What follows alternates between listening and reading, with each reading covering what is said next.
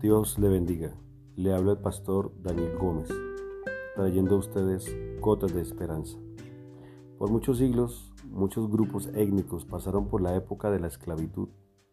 Buscaron la emancipación, ya que entendieron que la libertad era lo más grande, puesto que su voluntad estaba sujeta a hombres sin corazón, sin sentimientos, llenos de egoísmo, torturándolos y llevándolos a hacer cosas en contra de su voluntad.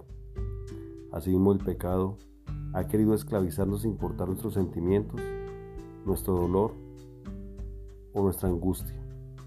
El pecado nos lleva a la destrucción y la pérdida de nuestra voluntad. La palabra de Dios nos dice en Gálatas 5.1, Estad pues firmes en la libertad con que Cristo nos hizo libres, y no estéis otra vez sujetos al yugo de esclavitud. Si has experimentado el dolor de la esclavitud, del pecado y de la maldad, busca la libertad de Cristo a través de la sangre de Jesús, que te libra de todo pecado, y no retrocedas jamás. Dios te bendiga y Dios te guarde.